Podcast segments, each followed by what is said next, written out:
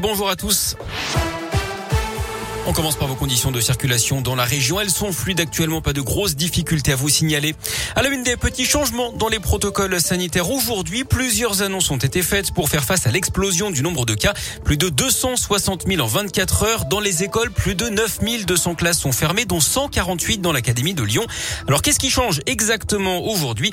On fait le point avec vous, Léa Grillet. Alors d'abord, dans les écoles où 47 000 élèves ont été testés positifs depuis lundi et plus de 5 000 personnels enseignants, les enfants cas contact n'auront plus à refaire un test antigénique en cas de nouveaux cas positifs la même semaine dans la même classe.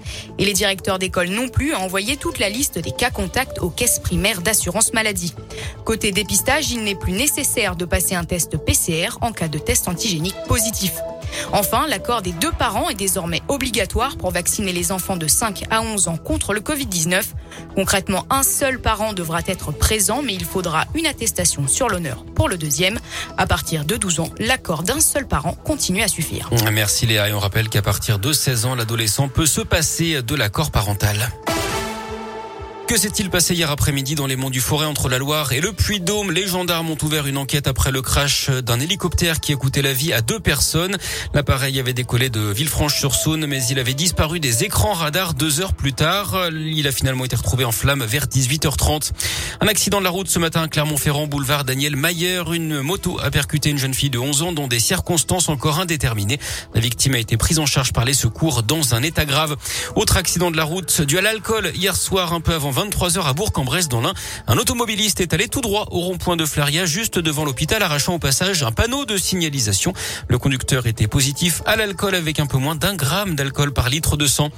Un gendarme de la Loire condamné pour harcèlement. D'après le progrès, le militaire adepte de l'échangisme avait envoyé plus d'une centaine de messages à son ex-compagne après leur rupture. La victime, elle, était originaire de la Séauve sur Semaine, en Haute-Loire. Il avait également transmis des photos d'elle à un autre couple et à son insu en prévision d'une rencontre échangiste. Il a été condamné à quatre mois de prison avec sursis, une obligation de soins et à suivre un stage après des violences conjugales et sexistes.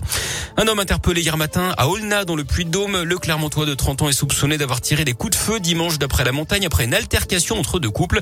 Sa garde à vue a été prolongée. Sa compagne, elle, est toujours recherchée. En sport, la question de l'arrêt du Dakar se pose après l'explosion qui a touché un véhicule cette semaine en Arabie Saoudite. C'est ce que dit ce matin le ministre des Affaires étrangères Jean-Yves Le Drian qui évoque la piste d'un acte terroriste. Le pilote français Philippe Boutron, grièvement blessé dans l'accident, est sorti du coma. Il est d'ailleurs rentré en France. Et puis la Ligue est encore touchée par le Covid. Le match Montpellier 3 prévu dimanche a été reporté à cause de nombreuses contaminations côté troyen. 13 cas avérés. C'est le troisième match à être annulé après Angers, Saint-Etienne et Lille-Lorient. La date de reprogrammation n'a pas encore été arrêtée. say.